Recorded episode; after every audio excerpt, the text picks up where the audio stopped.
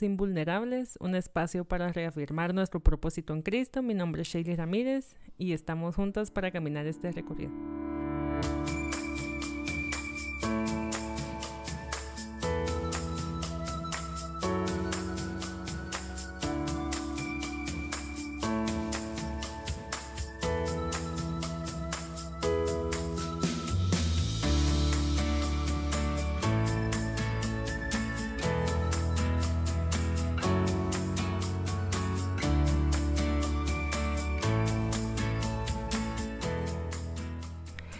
Nuevamente necesito recordarles que lo que hablaré son experiencias personales, que mi hija no es perfecta y yo como mamá tampoco lo soy, que el objetivo de todas nosotras sí debe ser el mismo y es seguir a Jesús y llevar nuestra maternidad conforme a lo que Dios desea.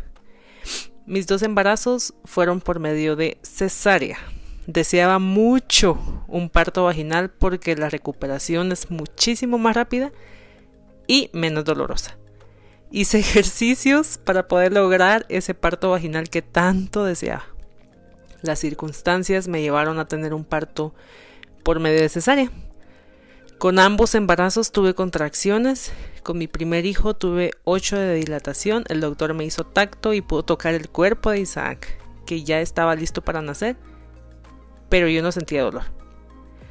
Lo sentí como cólicos normales. El, dolor me el doctor me dijo que el bebé ya necesitaba salir y que mi umbral de dolor era demasiado alto porque estaba totalmente dilatada, pero yo no sentía dolor. La cesárea fue feísima, la recuperación aún peor. Con mi segundo embarazo, nuevamente con contracciones y por cesárea. La cesárea fue hermosa, la recuperación normal del el segundo embarazo de la cesárea no me quejo. Muchas mujeres dicen que uno es mujer si tiene un parto vaginal y hacen ver la cesárea como un chas cortan, cosen y listo. Y muchas mujeres se sienten frustradas por no tener un parto vaginal deseado. Yo agradezco a Dios por la cesárea. Gracias a Dios por las, los avances médicos, porque cuántas mujeres y cuántos bebés habrían muerto ya si la cesárea no existiera. Ambos partos son peligrosos. En el episodio anterior les hablé un poco de esto, de, lo complicado que es el traer vida al mundo. En estos días de medicina moderna, las misericordias de Dios abundan, hospitales y médicos asistentes de parto y accesorios para facilitar el proceso. Aire acondicionado, máquinas para realizar ecografías, epidurales, intervención médica a todo nivel. Y la lista sigue. Estas son cosas que Dios no tiene que darnos, pero que en su amor nos ofrece de todos modos. Entonces, ¿por qué como mujeres nos ponemos niveles. Niveles de mamá, nos criticamos, nos etiquetamos o decimos que solo ciertas cosas te hacen ser mujer. O mamá, solo ciertas acciones te hacen ser fuerte. Luego viene el alimentar al bebé. Yo he escuchado que a muchas mujeres se les dificulta amamantar a su hijo. Sabemos que alimentar a un bebé al principio puede ser súper doloroso, incómodo y muy cansado. Y hay quienes optan por dar fórmula. Hay muchas que tienen problemas que les impide dar lactancia materna. Pero encuentran la forma de alimentar a sus bebés. Eso es ser mamá. Eso es amor. No es un menos mamá o menos mujer por alimentar con biberón. Y hay un tema que poco hablamos y es el posparto el shock que de un momento a otro te da por tener a un humano en los brazos que llora toda la noche y come todo el día, que hay que cambiarle muchas veces de pañal, que hay que bañarlos, cargarlos con tanto cuidado, con nuestras hormonas saltando de un lado a otro, poco cuidamos de nosotras mismas. Los gastos cada vez crecen más, de un momento a otro nosotros podemos terminar llorando con nuestro bebé. El, cansancio es inexplicable. Nos enojamos con cualquiera que pase enfrente y nos damos cuenta que solo ha pasado una semana de, de lo que viene y de lo que nos falta de toda una vida primero Dios con ellos. Nadie más que uno decide Nadie más que uno sabe lo complicado que es. Posiblemente los primeros dos meses sean los más cansados. Ahora con tanta información en internet ya podemos ver los brotes de crecimiento, a los cuántos meses estará teniendo cambios un bebé, cuáles pueden ser las características de cada brote de crecimiento. De tal mes a tal mes suelen salir los dientes. El bebé puede empezar a gatear, etc. A los no sé cuántos meses se estará sentando, comiendo, ve más, balbucea más, ya duerme por la noche más tiempo. Y a veces nos ayuda mucho saber lo que el bebé está experimentando para entenderlo más, pero también tanta información puede desviar nuestro objetivo principal. Tal vez tanta información nos hace creer que lo estamos haciendo mal o incluso olvidamos depender de Dios. Olvidamos que aunque sí seamos las mamás, no es nuestro y somos un canal directo para llevarlos a Dios. Quiero decirles que como mamás podemos recibir consejos u opiniones. Muchos pueden ser de edificación y otros no tanto, pero nadie mejor que uno conoce a su bebé y la situación que se vive. Tomemos lo bueno e ignoremos lo malo. Llevemos nuestras dudas, nuestro cansancio y nuestra maternidad a quien nos dio ese regalo, a Dios. Lo que sí debemos hacer es guiarlos a Él. En eso sí, todas deberíamos ser iguales, porque tenemos ese mismo objetivo. Y en eso deberíamos apoyarnos todas. No debería haber competencia, tendríamos que saber que no se trata de quién es mejor mamá, de quién sí hace bien las cosas, esto es de aprender todos los días, es de verle el bien a los demás, de brindar nuestra ayuda porque tendremos a cargo a un hijo o hija hasta que se convierta en un ser independiente y mientras eso llega, somos su guía, somos su hogar, su lugar seguro. Como padres queremos lo mejor para nuestros hijos y como cristianos sabemos que lo mejor es la vida eterna y gozosa con Dios. No habrá mejor herencia, no habrá mejor consejo o ejemplo que le demos a nuestros hijos que Dios. La respuesta triste tal vez es que no podemos salvarlos nosotros. Si nuestros hijos desarrollan o no una, viva, una vida personal en Jesucristo como su Señor y Salvador, está fuera de nuestro control. La fe no se puede transmitir de una generación a la siguiente. Nuestros hijos necesitan aceptar a Dios para ellos mismos. No podemos hacerlo por ellos. Pero como padres tenemos una gran influencia en nuestros hijos y eso conlleva una gran responsabilidad y una maravillosa oportunidad. Aunque una educación cristiana no es garantía de vida eterna, es una enorme bendición para nuestros hijos crecer en un hogar cristiano y es nuestra responsabilidad como padres. Dice Efesios 6:4, criarlos en la disciplina y la instrucción del Señor. No quiero generalizar y un ejemplo soy yo. Yo crecí en un hogar cristiano, pero tomé la decisión de alejarme. Yo me fui de mi casa, tomé un camino de sufrimiento, me alejé totalmente de Dios, de mi familia y de todo lo que me hacía bien. Dentro de mí había una semillita que ya estaba sembrada. Esa semillita creció y me hizo volver a Dios. Sé que muchos jóvenes no vuelven, muchos mueren y doy gracias a Dios por la oportunidad que me dio de volver.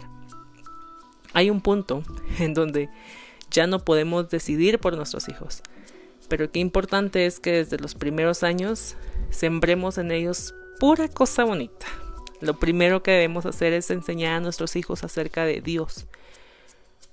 En Romanos 10, 14 dice, ¿cómo pues invocarán a aquel en quien no han creído? ¿Y cómo van a creer en aquel de quien nunca han oído? Definitivamente los niños súper pequeños no tienen conocimiento exacto de quién es Dios, pero no lo subestimemos. Créanme que entienden más de lo que nosotras imaginamos y es de vital importancia para nuestros hijos conocer la verdad sobre el mundo, sobre ellos mismos y sobre su creador, tal como se nos revela en la Biblia. Esta enseñanza puede comenzar desde una edad muy temprana, por ejemplo, leyendo historias bíblicas, cantando canciones juntos, pero también haciendo que Dios sea parte de nuestra vida diaria, como Dios ordenó a los israelitas. Amarás al Señor tu Dios con todo tu corazón, con toda tu alma y con todas tus fuerzas. Y estas palabras que te mando hoy estarán en tu corazón, las enseñarás diligentemente a tus hijos y hablarás de ellas cuando te sientas en tu casa. Cuando andes por el camino, cuando te acuestes, cuando te levantes, las atarás como una señal en tu mano y estarán como frontales entre tus ojos, las escribirás en los postes de tu casa y en las puertas. Dice Deuteronomio 6 del 5 al 9. Con Julieta, mi hija, cantamos, oramos por las noches al despertar. Ella me ve leyendo la Biblia. A veces como que no mucho le gusta porque me quita la Biblia o me quita un lápiz o cualquier cosa indirectamente hay información súper importante que está entrando a su cerebro. Los primeros ejemplos que tiene un niño somos nosotros. Necesitamos modelar cómo es una vida con Dios. Nuestros hijos ciertamente sabrán que no somos perfectos, no podemos mantener las apariencias 24/7, pero debemos saber que somos, deben saber ellos que nosotros somos auténticos. Necesitan ver cómo ponemos nuestras esperanzas en Dios, cómo basamos nuestras decisiones diarias en la Biblia, cómo nuestras prioridades son moldeadas por la voluntad de Dios. Con mi hija vivimos un proceso bastante difícil y recuerdo que yo trataba de mantenerme súper feliz durante el tiempo que ella estaba despierta. Pero a veces la carga emocional me devastaba por completo y de un momento a otro yo empezaba a llorar. Julieta yo no recuerdo exactamente cuánto tiempo tenía para ese momento, pero recuerdo esta vez que les estoy contando, ella tal vez tenía unos cinco meses quizás. Y Julieta, al verme llorar, me tocó las lágrimas y se quedaba seria, viéndome fijamente a los ojos. Ella notó algo diferente, me vio desnuda, sin capas, fui vulnerable, sin apariencias. Me ha visto enojada, me ha visto muy cansada, pero me ha visto doblar rodillas. Me ha visto ser agradecida. Criar hijos también se trata de crear buenos hábitos.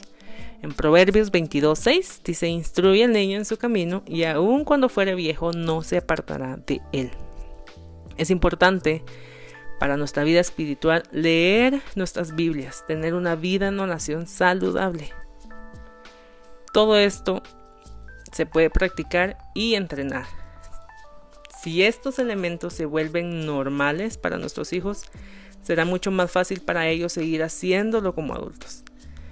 Esto no debe ser complicado. Podemos convertir en un hábito de orar con nuestros hijos antes de que se vayan a la cama. Pueden acostumbrarse a la lectura de la Biblia por la mañana, cuando después de comer o antes de ir a dormir.